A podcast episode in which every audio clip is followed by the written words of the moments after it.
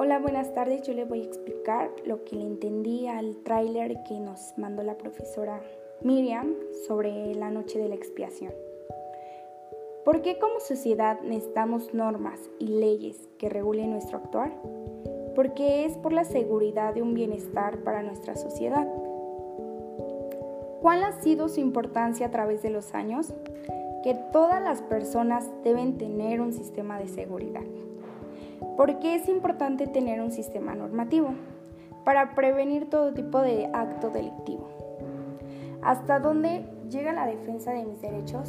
Hasta que tengamos una norma establecida. ¿Cómo imaginas que ha evolucionado el derecho? Por medio de saber expresarse y saber que un derecho siempre incurrirá a lo largo de nuestras vidas. Eso será siempre. ¿Cuáles son los delitos más comunes que se cometen en mi localidad? Los delitos más comunes que se cometen en mi localidad son los robos. ¿Qué propones para erradicarlos? Yo propongo que tengan más probabilidad de trabajo para que no roben por falta de dinero.